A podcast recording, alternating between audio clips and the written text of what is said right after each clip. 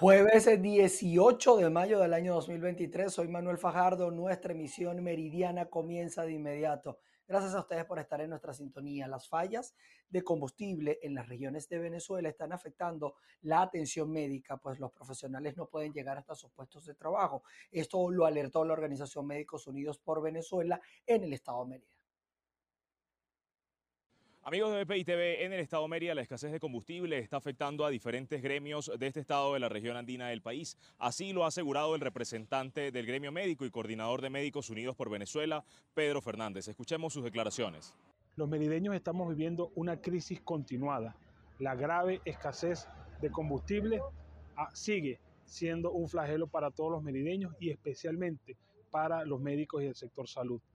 Recordemos que la mayoría del personal de salud de las regiones eh, merideñas viven en la zona metropolitana y ameritan trasladarse para llegar a su sitio de trabajo.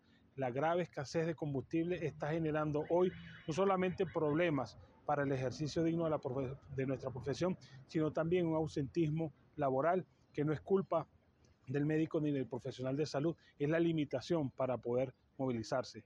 Vemos con preocupación cómo nos está atendiendo este problema y cada día son más grandes las colas, cada día son más y más los minutos y horas perdidas potenciales de los merideños para poder abastecer combustible y no vemos ninguna respuesta efectiva, ningún anuncio que eh, vislumbre una solución a este problema.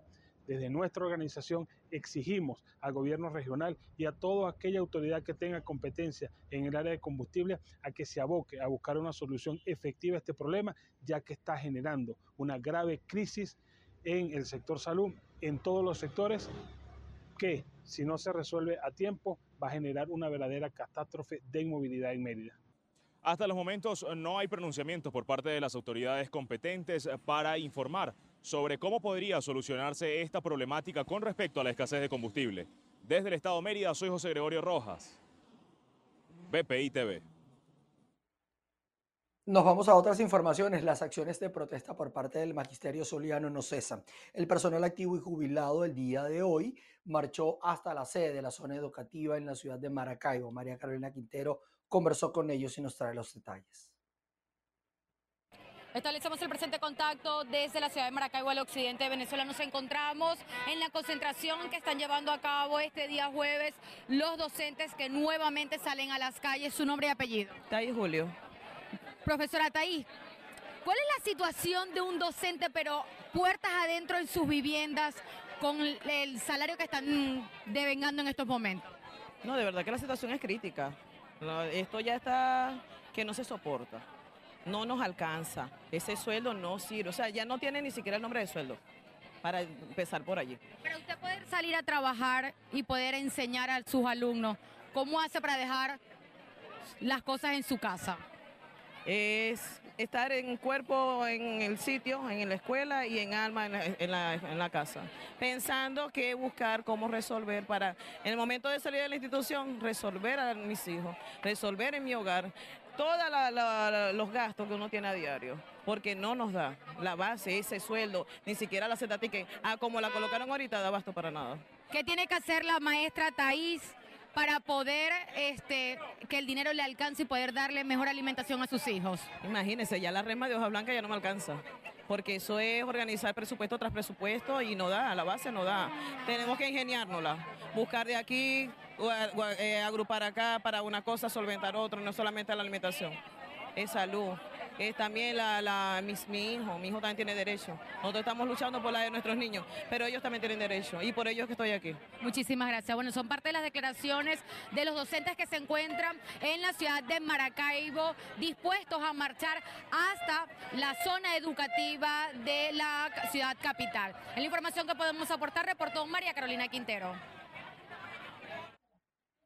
En otras noticias les contamos eh, que en el estado de Lara, por ejemplo, el cronista José Luis Sotillo advirtió sobre los daños a la vegetación y la fauna en el Parque Nacional de Terepaima, uno de los pulmones vegetales más grandes del país. Hola, ¿qué tal? Muy buenas tardes. Nos encontramos desde el municipio palavecino del estado de Lara, Hogar o sede del Parque Nacional Terepaima. En esta oportunidad vamos a conversar con el cronista de la parroquia Aguaviva, José Luis Sotillo, acerca de la vulnerabilidad de este parque. ¿Qué es lo que está pasando, José Luis? ¿Qué está en riesgo en esta zona tan importante para Venezuela? Sí, fíjate tú lo siguiente, una de las principales consecuencias que ahorita se, se tiene este, y que es factor de mucha preocupación es la minimización de, la, de las cuencas de aguas existentes en esta zona. ¿Producto de qué? Producto de la tala indiscriminada que se viene gestando en algunas fuentes hídricas que convergen en este parque nacional. Concretamente estamos hablando del río Sarare, donde en la cuenca alta pues se viene eh, estableciendo un sistema de talas progresiva, producto del impacto de sectores eh, eh, rurales sobre esta zona.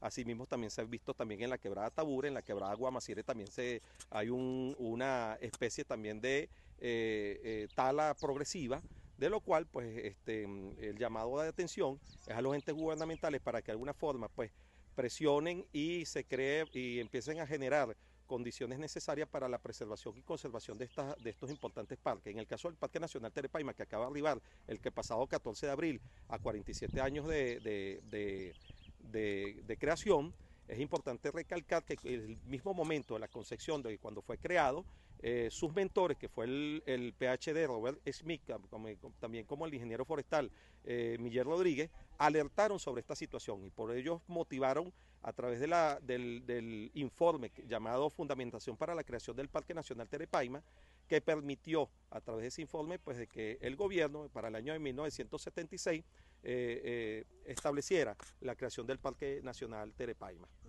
Incluso eh, actualmente hay una propuesta para crear un corredor biológico entre el Parque Nacional Terepaima y el, Parque Yacambú. ¿Cuál es tu opinión al respecto brevemente? Sí, eso es bastante favorable porque va a permitir establecer una especie de cordón de unión allí entre ambos parques nacionales y eso fundamentalmente se basa para la preservación de algunas especies de la fauna silvestre, especialmente el oso frontino. Muchísimas gracias, José Luis. De hecho, el Parque Nacional Terepaima, para quienes no saben, es una de las zonas más importantes, uno de los pulmones vegetales más grandes que tiene Venezuela y lo tenemos en Palavecino y pues lo que se está buscando es la preservación de su flora y su fauna. Desde el Estado Lara reportó para ustedes Andreina Ramos y más de 400 suscriptores de la compañía anónima Nacional Teléfonos de Venezuela, CanTV, en San Juan de los Moros, en el estado Guárico, están sin servicio de telefonía e internet. Todo esto debido a una avería que tiene un mes sin ser resuelta y afecta a cuatro comunidades de la zona. Hola Manuel, desde el pasado 20 de abril más de 40 metros de cable que utiliza la empresa de CanTV para ofrecer su servicio se quemaron. Esto está afectando a las comunidades de Los Laureles, Trinachacín, El Jobo y La Lagunita. Hubo un incendio a las 5 de la mañana de ese día en uno de los pósteres de la calle Santa Eduvige. Esto trajo como consecuencia que, aparte de la afectación del, del alumbrado, quemó 40 metros de cable de CanTV. Yo en mi casa tengo a dos adultos mayores y los dos adultos mayores están con patologías, están enfermos yo tengo que salir a trabajar y se me hace bastante difícil la comunicación eh, diaria con ellos. Y así como yo, yo me imagino que hay muchas otras familias que también les afecta porque también tienen personas enfermas, tienen niños pequeños, en sus trabajos que hay personas que ese es su medio de trabajo, la telecomunicación y si no tienen el, el internet, no tienen el CanTV, no pueden comunicarse para ejercer su trabajo. Hemos venido a reclamar en varias oportunidades aquí a CanTV pidiendo la solución del problema. Nos dicen siempre que el cable está pedido, pero hasta ahora no está solucionado. No solamente el compañero mío de, los laureles dice que el, el, wifi y el internet se necesita solamente para comunicarse con los familiares que están en el exterior, que yo también tengo, porque tengo familiares fuera, sino que la comunidad de los laureles, el la Lagunita, hay muchísimos estudiantes que necesitan el servicio de internet para hacer su trabajo de, la universidad. mí hago proyectos y hago cuestiones de, de avalúo y no he podido realizar desde mi casa este, ningún trabajo, tengo que irme fuera de, mi domicilio para poder realizar los trabajos. Si uno recibiera el servicio, yo creo que ningún venezolano extranjero, lo que sea, tiene problema para pagar el servicio con tal lo reciba. Todos los servicios aquí todos los días están encareciendo. A pesar de los reportes que han efectuado los usuarios a través de la línea 58 de la aplicación BEN, un canal de denuncias creado por la administración de Nicolás Maduro, hasta el momento no han recibido respuesta. En Guárico, Venezuela, Jorge González. Lamentablemente, en el estado Bolívar, dos estudiantes de bachillerato fueron arrestados. Todo esto por disparar en un hombro a un compañero dentro del salón de clases en un colegio en San Félix. Carlos Uniaga estuvo atento a esta situación y nos trae el informe. Adelante, Carlos. Gracias por este contacto. El adolescente herido fue llevado hasta un ambulatorio donde recibió atención médica y está fuera de peligro. Luego de este suceso que ha conmocionado a toda la comunidad educativa, se han tomado medidas de seguridad en este plantel que tiene una matrícula de 936 alumnos. Ya se habló con los órganos de seguridad, los cuales van a implementar unos cuadrantes para el resguardo de los mismos estudiantes. En cuanto a las a, nivel institucional lo que estamos realizando son este, en la entrada, eh, teniendo resguardo de las dos entradas de la institución con los vigilantes de la institución, ¿ok? Para que en las dos entradas, por lo menos la, primera entrada, no haya, acceso, no haya acceso a lo que son personas ajenas a la institución.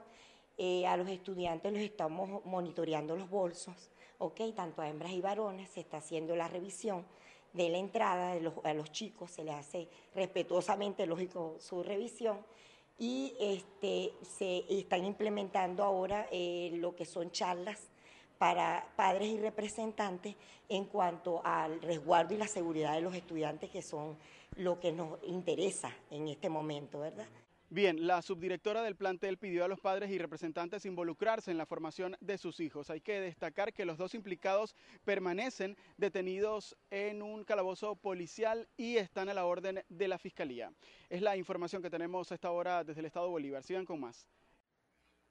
Y continuamos con ustedes eh, porque las autoridades mexicanas encontraron a 49 de los migrantes eh, que secuestraron esta semana en un autobús en el municipio de Matehuala, en el norte de México, incluyendo siete víctimas de Venezuela, 19 de Honduras, dos de Brasil, uno de Cuba, 14 de Haití y 6 de El Salvador. El eh, secretario de Defensa Nacional, Luis e. Crescencio, detalló que todos fueron trasladados a la delegación del Instituto Nacional de Migración en San Luis eh, Potosí, al centro norte del país. Los migrantes rescatados son 23 hombres, 15 mujeres, 6 niños y 5 niñas. Eh, ya pasando a otras informaciones, en Colombia continúa la búsqueda de cuatro niños desaparecidos después de un accidente aéreo que se registró en San José del Guaviare. Eh, Miguel Cardosa nos trae más detalles de esta información.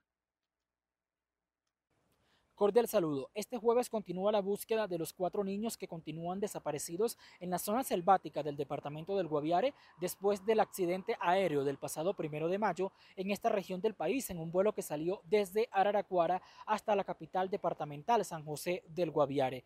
Ayer el presidente Gustavo Petro informó que los cuatro niños habían sido localizados con vida y en buenas condiciones. Sin embargo, esta información posteriormente fue desmentida por las fuerzas militares y también por la aeronáutica civil que aseguraron que los niños no están en poder de ninguna entidad. La confusión se presentó porque una persona de la región informó al ICBF, la entidad que se encarga de la protección de los menores en el país, que habían sido localizados y estaban en buenas condiciones pero lamentablemente esto no ha sido confirmado por las autoridades. El ICBF informó el día de hoy que ha tratado de comunicarse con fuentes en la región, pero por lo difícil que es la comunicación en la zona, no han logrado seguir la ruta que aparentemente tenían los niños que habían sido llevados en una lancha hacia una zona segura, según la información preliminar que se había conocido en principio. Recordemos que este accidente se presentó el primero de mayo en un vuelo que salió desde Araraquara a San José del Guaviare con siete personas, el piloto, el copiloto, la madre de los niños, los tres que ya fueron encontrados fallecidos y los cuatro menores de 13, 9, y cuatro años, además de un bebé de 11 meses de nacido. Las autoridades en las últimas horas habían localizado un tetero o biberón que dio pistas de que estaban con vida los menores, además que no estaban en la zona cercana del siniestro, y también algunas frutas mordidas. Sin embargo, por lo pronto no han podido confirmar el hallazgo, tal como lo informó Gustavo Petro ayer, debido a que solamente fue un rumor, pero hasta el momento oficialmente no han sido localizados de acuerdo a la versión oficial. Esa es la información que tenemos por el momento y con ella los invitamos a que continúen con más. En Bogotá, Miguel Cardosa, BPI TV. Ahora nos vamos hasta China, donde el presidente Xi Jinping sostuvo reuniones con sus homólogos de Kazajistán, Kirguistán, Tayikistán y Turkmenistán y también Uzbekistán. Veamos en qué consistieron estos encuentros. El presidente chino Xi Jinping se reunió este jueves por separado con sus homólogos de Kazajistán, Kirguistán, Tayikistán, Turkmenistán y Uzbekistán en la ciudad de Xi'an en el marco de la cumbre China Asia Central, con la que el gigante asiático busca consolidar su influencia en esa zona.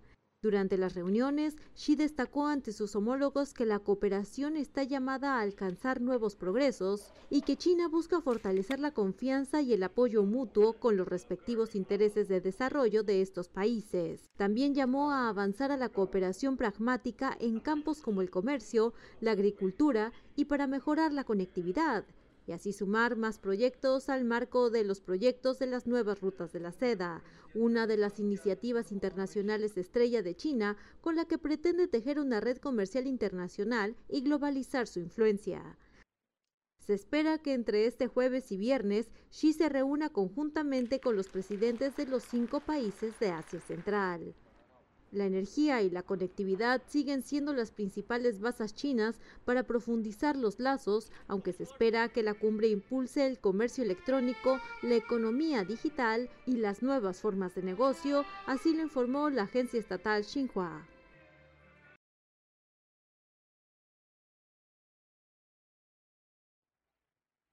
Bien, y con esta información llegamos al final de nuestra emisión en Meridiana de Noticias. Gracias a ustedes por estar en nuestra sintonía. Vamos a seguir trabajando, así que manténganse conectados a nuestra señal porque allí vamos a estar informándoles y a las seis de la tarde estaremos en nuestra emisión central.